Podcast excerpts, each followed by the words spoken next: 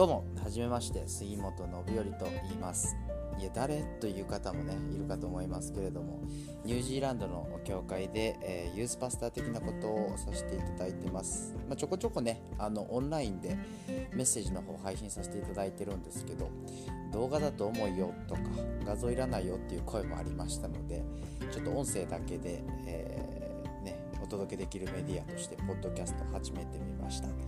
お時間のある時にダウンロードしていただいて、えー、オフラインでね聞いていただいたり何か作業しながら聞いていただくこともできるかと思いますのでよろしくお願いいたします。それではまあ過去のねメッセージになりますけれども、えー、どうぞ。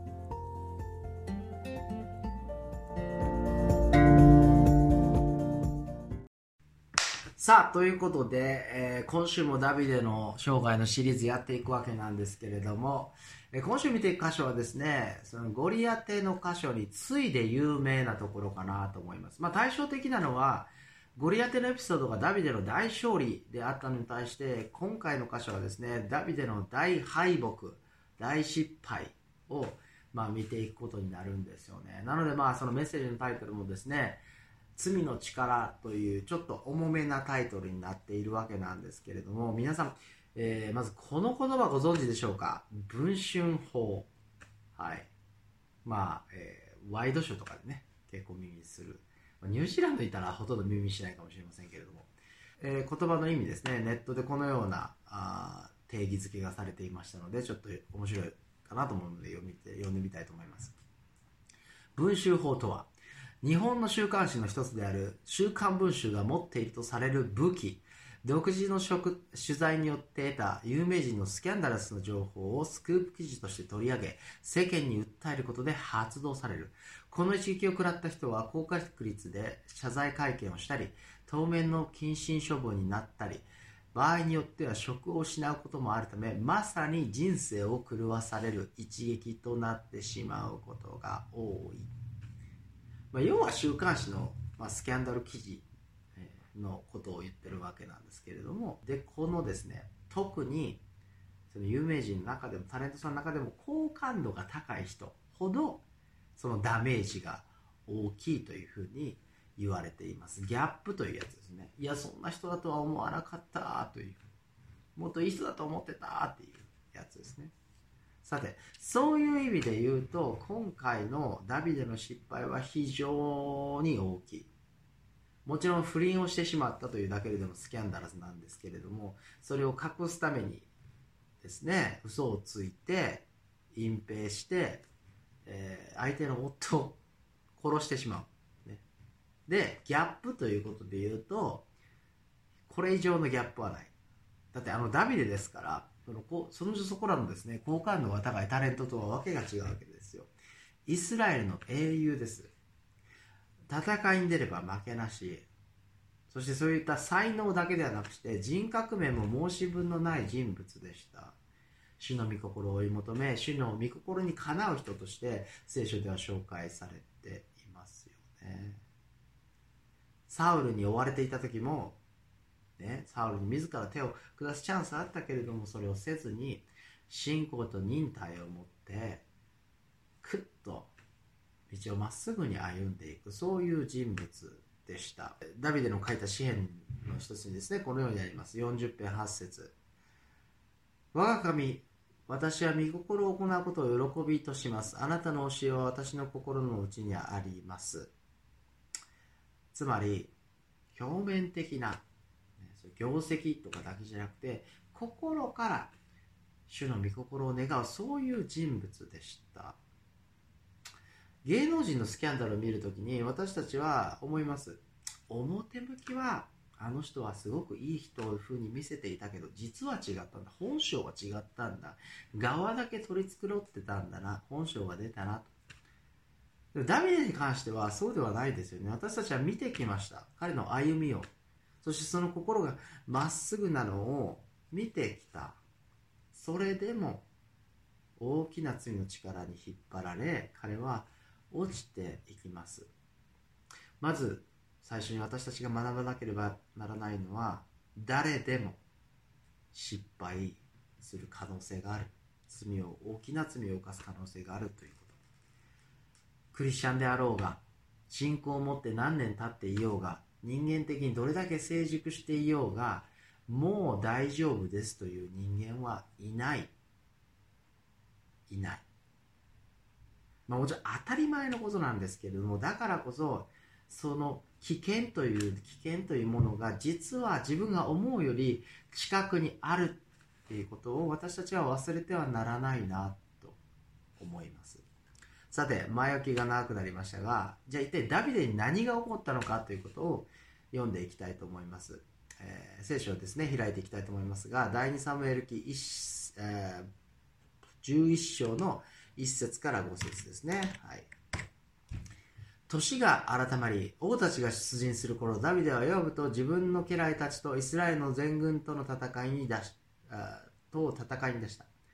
彼らはアモン人を滅ぼし、ラバを包囲した。しかしダビデはエルサレムにとどまっていた。ある夕暮れ時、ダビデは床から起き上がり、王宮の屋上を歩いていると、一人の女が体を歩っているのが屋上から見えた。その女は非常に美しかった。ダビデは人をやってその女について調べたところ、あれはヘテ神ウリアの妻で、エリアムの娘バテシェバではありませんかとの報告を受けた。ダビデは使いの者をやってその女を召し入れた。女が彼のところに来たので、彼はその女と寝た。その女は月の者の汚れを清めていた。それから女は自分の家へ帰った。女は身ごもったので、ダビデに人をやって告げていった。私は身ごもりました。ダビデは、まあ、勝利を積み重ねてですね、まだまだ戦争は完全に終わったわけではないんですけれども、まあ、イスラエルの国としては盤石の体制になりつつありました。なので、えー、舞台はダビデが王宮の屋上で昼寝をしているところから始まります。つまり彼はもはや自ら戦場に赴いて戦っていない。部下だけを送っている状態ですね。なぜダビデは戦場にいなかったのかその理由は詳しくは書いていませんそして別に戦場にいないことが罪ではないですが注目していただきたいのはこの冒頭の部分でですね王たちが出陣する頃と書いてある表現ですこれどういうことかというとまあ、季節的には春ということらしいんですが、もうこの地域ですね、冬とか秋とか非常に雨が多いと。で、道がぬかるんで、それでこう進軍するということね、戦争でいうと非常に難しいそうです。だから、みんな春を待って戦いに行く。戦争の季節だ。まあ、こういうことらしいんですよね。まあ、それは、まあ、わかるんだけれども、じゃあなぜ、えー、王たちが出陣する頃というふうに書いてあるかというわざわざそう言ってるのは他の王様たちね他の国の王様たちは出陣しているけれどこの王様ダビデは王宮にいたよまあそういう若干のニュアンスが読み取れる本当は戦いの場にいるべきだったのに王宮でのんびりして部下に戦いに行かせているダビデがここにいますでまあ、この部分だけではなくてですね、この章全体を通して、ダビデが人をやってとか、人を使わしてという表現が非常に多く出てきます。自分で何かをするということがほぼないですね。本人が意識していたかどうかは別として、若干この自分の権力に高慢になってきているダビデの心の様子がここから伺えるかなと思います。ダビデの1番目のミス、それは戦場にいなかったということ。本来関わるべき種の働きにアクティブに能動的に関わっていなかったということですね。そもそもダビデが部下と一緒に戦場に出ていればバテシバを見ることはない。よって不倫も起っていなかったわけです。ある牧師さんが性的な罪に対する誘惑に対して抵抗力が弱まる瞬間が2種類あるという話をしていました、まあ、主に男性の話になってしまうんですけれども一つは非常なストレス感にある時。まあ仕事のストレスでもいいですし人間関係のストレスでもいいですし、まあ、いろんなことが考えられると思いますけれどもそういったプレッシャーの中にある時にですねえー、そのストレスのはけ口として、えー、誘惑性的な罪で得られるものが誘惑になってしまうということです。ですのでこれは単なるフィジカルな誘惑というよりもですね精神的な逃避場所そういう意味の誘惑ということでもあるということですね。でそしてもう一つこれ真逆になるんですが問題がなく割とうまくいっているように見える時。ダビデはまさに、えー、このような状態にありました。けどなぜうまくいっている時に提供力がなくなるのか。それねストレスがある時にそのはけ口っていうのはなんとなく分かりますけれどもうまくいっている時になぜその誘惑に対して弱くなるかというとそれはうまくいっている時ほど自分の力で歩んでいるんだというふうに勘違いしがちだからですね。なんかいろんなことを必死でやってる時は大変だけども神様に頼っているという状態にあるわけですけれどもなんかうまくいってるとですねこうその意識がこう低くなってくる。ダビデもまたそういう状態にあったのかなと思います。自分の成功を自分のものとして捉えるようになってだから権力に甘ええー、人を使わすだけで自分は戦いに出ていない。そしてもう一つダビデはおそらく暇だったんだと思うんですね。暇。暇。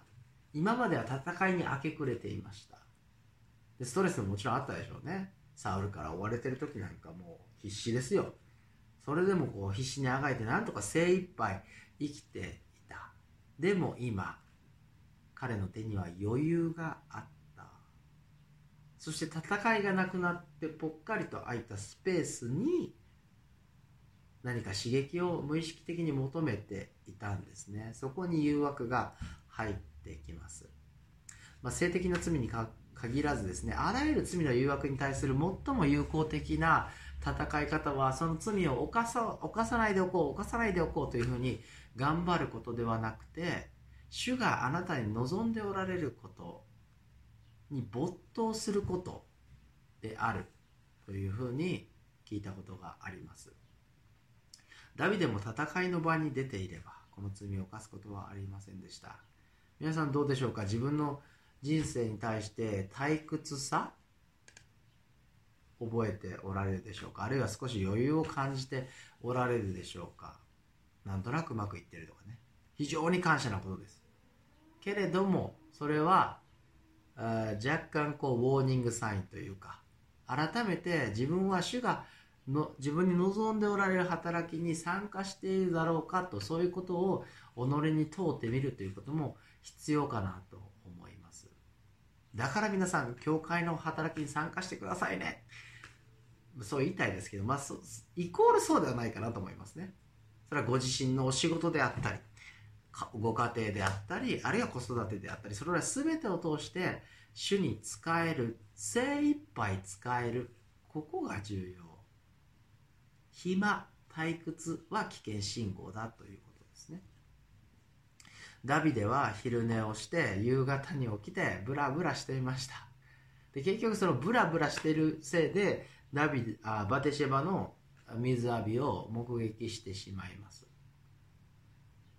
でもままずここでちょっと思いますね。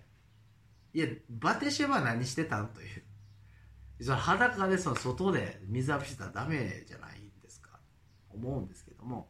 ただですねこの地域は非常に暑い地域で、まあ、夕方まで待ってこう庭で水浴びをするというのはそんなにおかしいことではなかったようです。でもちろん塀で囲われてるわけですから外からは見えないはず。だったんですけども問題はこのダビデがいた場所。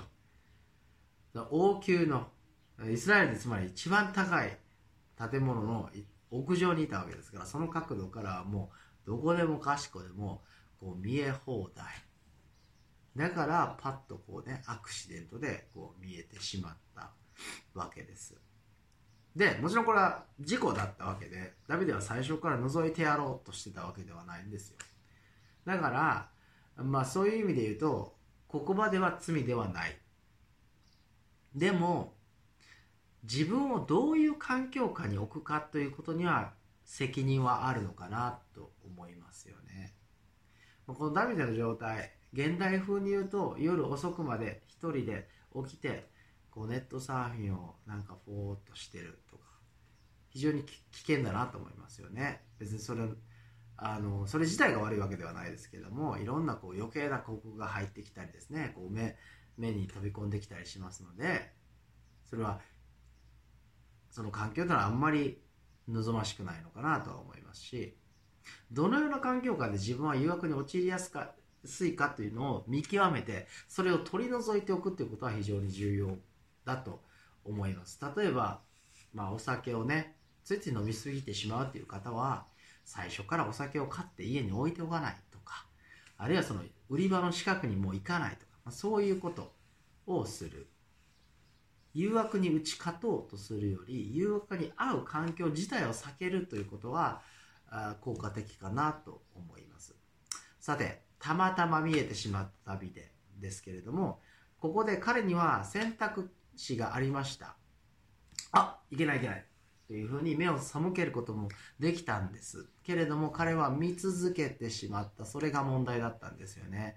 イエス様はこのようにおっしゃいました。しかし私はあなた方に言います。誰でも情欲を抱いて女を見る者は、すでに心の中で会員を犯したのです。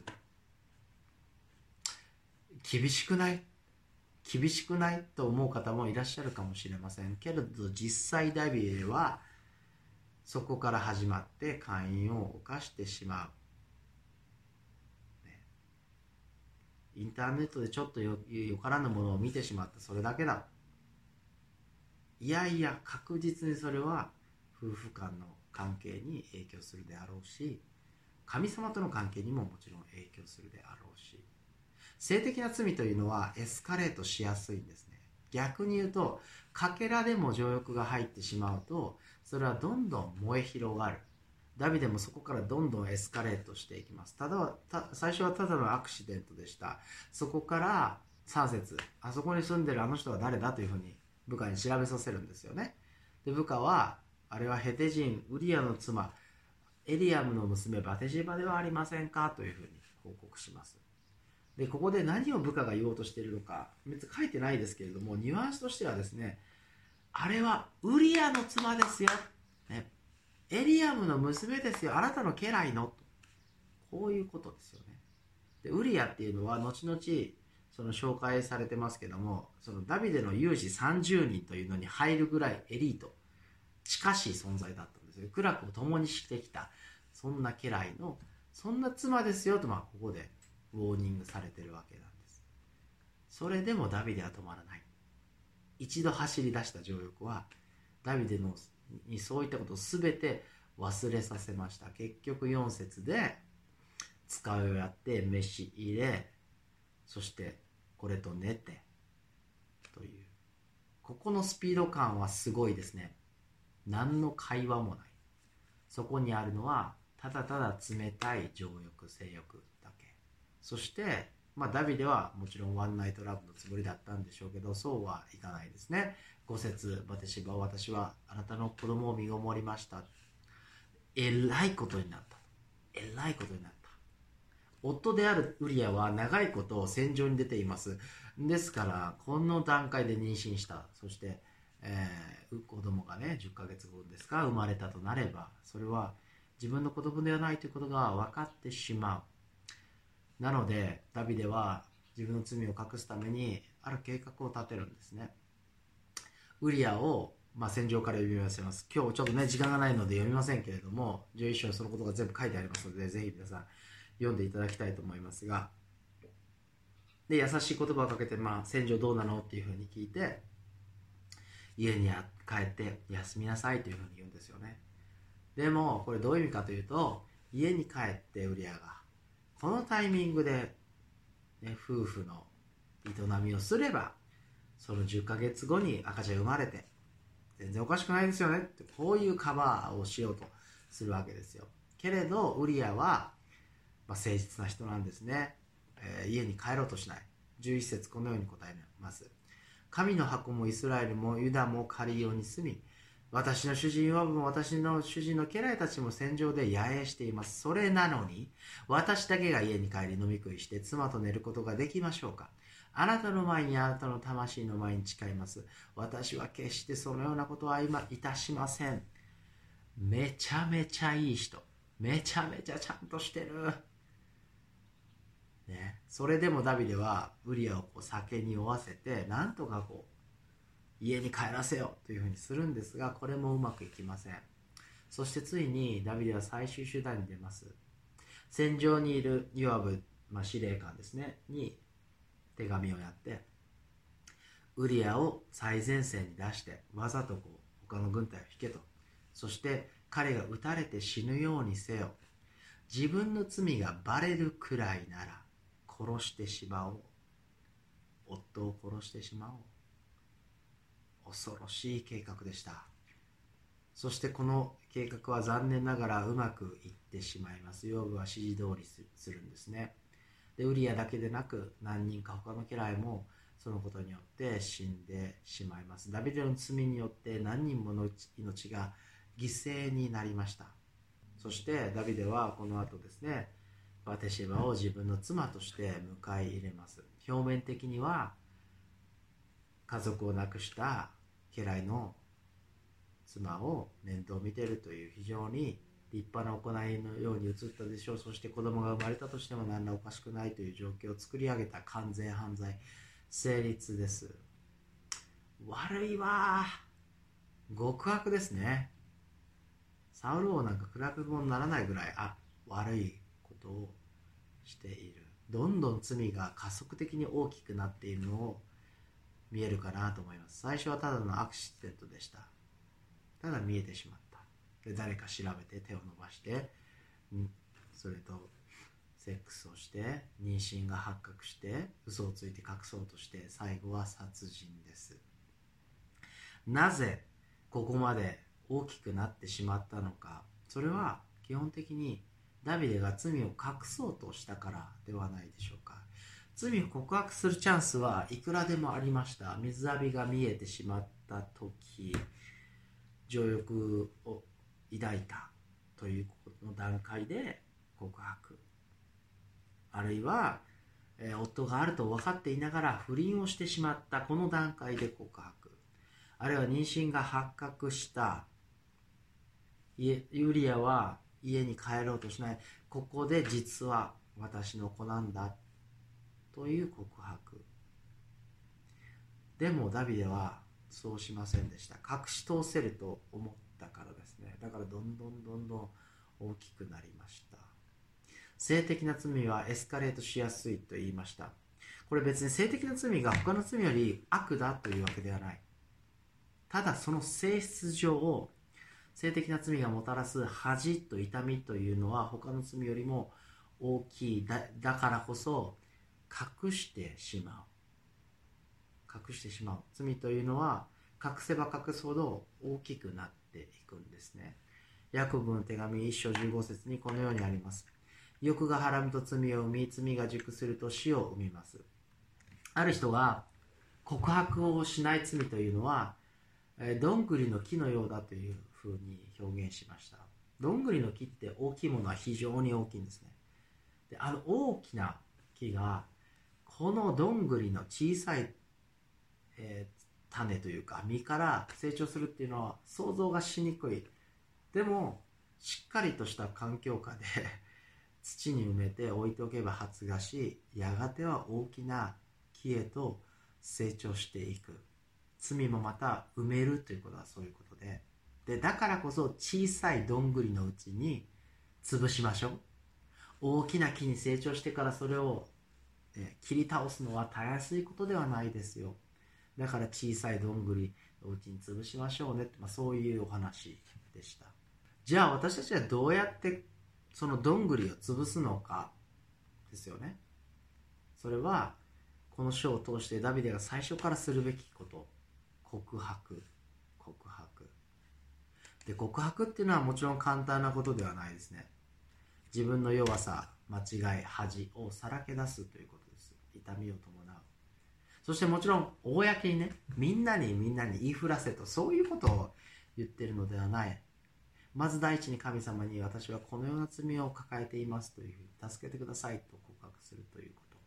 そしてできればできれば信頼のできる信仰の友あるいは先輩に打ち明けられれば一番いいなと思います。私たちは私は幸いですね、まあ、告白の LINE グループというかそういうものを持っていまして、まあ、学生の時に友達になったクリスチャンの友人何人かとおじさんになってもそのようにつながってやり取りをしています。そして自分が受けた誘惑であったり罪であったり葛藤というものをそこでシェアしてですねお互いのために祈るということをやっています。もちろん神様に告白するというのは大事大事ですけれど人に言うということは非常に大きいかなと思います。その暗闇から罪を光のうちに出すという。でそうするとだいぶ罪の力って弱まるんですよね、えー、ヤコブの手紙5章16節このようにあります。ですからあなた方は互いに罪を言い表し互いのために祈りなさい。癒されるためです。癒されるため。罪を隠す埋める大したことないというふうに思うという行為はどんぐりを土に埋めるのと同じですからどうにか小さいうちに告白して潰してしまうこれが一番これが一番ダビデにもそのような友がいればよかったなぁと悔やまれます。